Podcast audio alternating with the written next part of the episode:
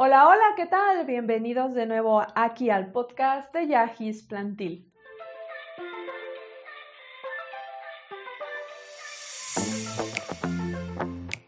El día de hoy quiero platicarte acerca del el riego. Ya estuvimos platicando en podcasts anteriores acerca del sustrato, también de la iluminación y hoy quiero que platiquemos acerca de los riegos. Son tres puntos muy importantes para el cuidado de cualquier planta que tengas. El riego forma parte fundamental de que tu planta se mantenga en buen estado, pero también es la principal razón por la cual muchas plantas llegan a morirse, el exceso de riego. ¿Cómo sé cuándo regar mi plantita? Bueno, muchas veces las plantas nos lanzan señales de que ya están teniendo un estrés hídrico. Quiere decir, no tienen la suficiente agua en el sustrato y se están secando. Entonces, ¿qué señales son? En algunos casos se trata de que se enroscan, como esta de aquí. Notarás que las hojas empiezan a enroscar como esta. Es una señal de estrés hídrico. Ya ocupa riego esta plantita. Es muy peculiar ver esto en las calateas. En las calateas se ve bastante que la plantita empieza a enroscarse un poquito y bueno, ya es hora de regarlas.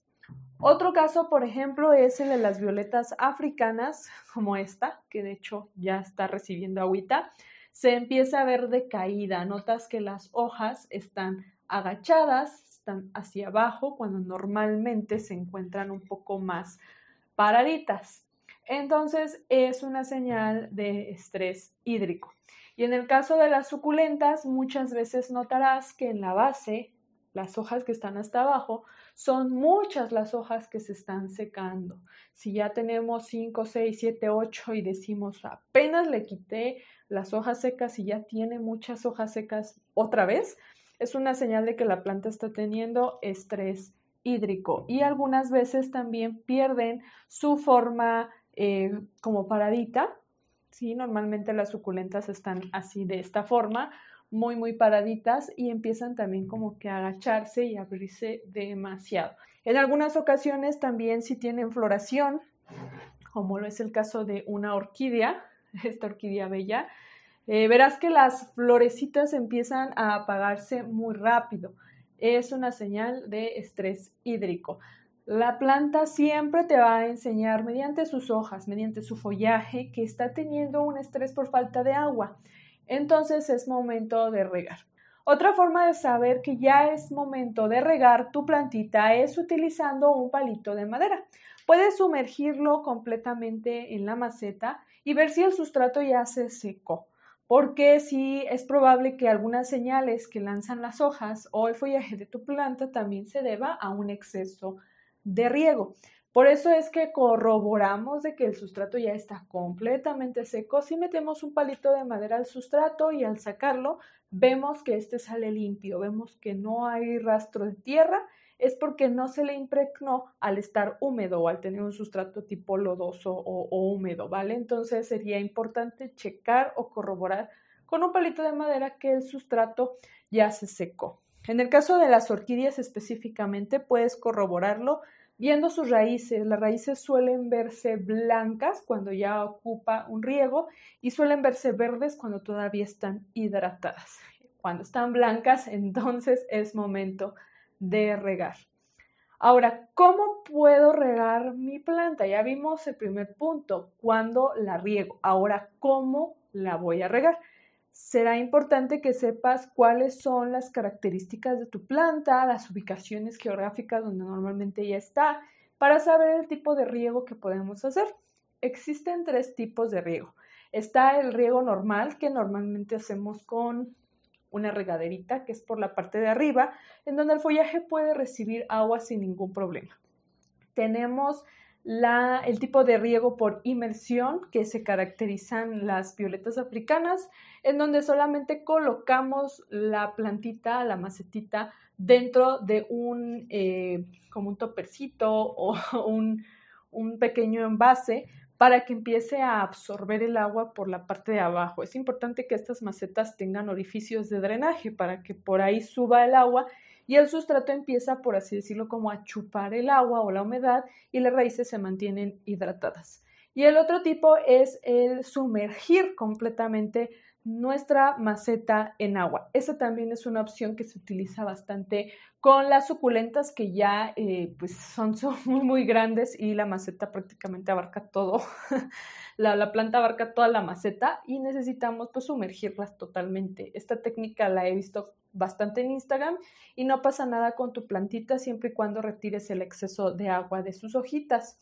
También las eh, orquídeas son plantitas que se llega a sumergir totalmente la maceta en agua para que pueda lo que es el sustrato que se forma por tronquitos de pino pueda retener un poquito de agua y las raíces empiecen poco a poco también a absorber el agua. Entonces las dejamos sumergidas aproximadamente unos 10 minutos, la plantita absorbe el agua y ha sido regada.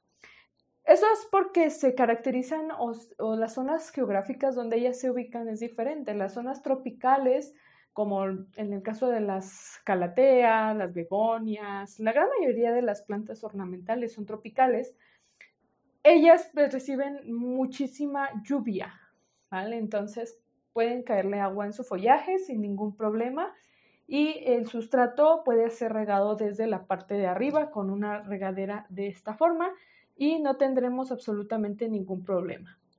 También eh, en el caso de las eh, violetas africanas o por ejemplo también las eh, plantas carnívoras, normalmente estas se ubican en zonas no tan tropicales o con tantas lluvias, pero sí que tienen un suelo bastante húmedo, hay muchos ríos alrededor, hay mucha humedad en el sustrato, en la tierra, y normalmente son zonas ligeramente pantanosas. Entonces, por eso es que no necesitan recibir agua en la parte de arriba de sus hojas. De hecho, si llegamos a mojar eh, los tallos de nuestras hojitas o alguna hojita, podría ser muy propensa al hongo y morir. Entonces, vamos a hacer los riegos por abajo para que las hojas no tengan contacto con el agua. Y en el caso de las suculentas, también pueden recibir agua, podemos regarlas normal con, con una regaderita y igual mojar sus hojas sin ningún problema, las podemos mojar siempre y cuando las retiremos con eh, una bombita de agua o podemos simplemente soplar y retiramos el exceso de agua que tiene esta plantita. Esto es porque tienen la pruina que las protege de precisamente el encharcamiento de agua en sus hojas, porque si no tienen esa pruina sí podría llegar a estancarse el agua y provocar eh, que llegue plagas o que lleguen hongos. Entonces sí sería importante mejor no regarla por la parte de arriba.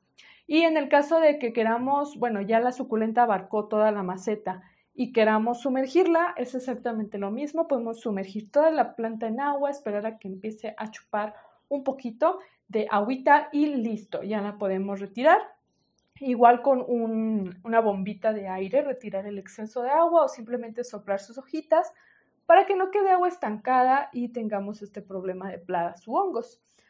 Nuestras orquídeas normalmente se encuentran en zonas boscosas, donde también hay lluvias, sí, pero ellas normalmente tienen la raíz desnuda, la raíz no está como tal en tierra, se encuentran estas plantas normalmente en árboles eh, y se encuentran ahí como que trepando.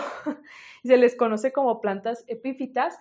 No todas las orquídeas son epífitas, es por eso que es importante estar al tanto del tipo de plantita que tenemos, pero sí al menos las más conocidas como esta, vamos a tener que ponerla en un sustrato parecido a un arbolito, porque ellas ahí viven y lo que hacen es que cuando llueve, ellas aprovechan, por así decirlo, y empiezan a chupar o absorber el agua de esa lluvia, pero no se queda el agua estancada en el tronco del árbol. Ellos no es como, las orquídeas no es como que tengan el sustrato húmedo por mucho tiempo. Solamente quizás uno o dos días está húmedo y es suficiente. Ellas ya retuvieron el agua que necesitan en sus raíces. Es importante que sepamos las necesidades de nuestras plantas para saber qué sustrato usar, cuánta iluminación necesitan y de qué forma podemos regarlas. Entonces, el tema del riego, recuerda que es sumamente importante. Las plantas también viven de agua, necesitan agua en sus raíces. Y de hecho hay muchas plantas que podemos tener solamente en agua. Y ellas van a crecer más felices, más grandes, más bonitas si las mantenemos en sustrato. Pero bueno, el tema de la reproducción en agua será otro tema para podcast. Vamos a platicar más a fondo acerca de ello.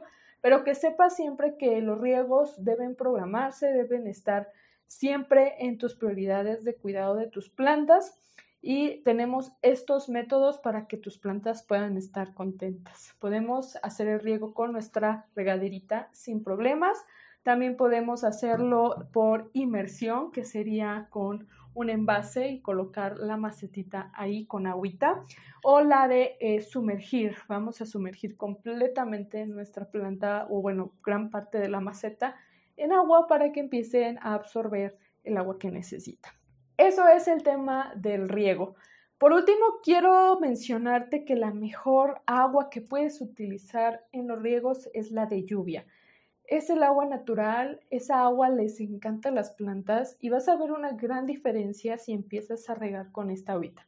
No necesitas ir corriendo y dejar las plantas en tu patio que estén cada vez que vaya a llover.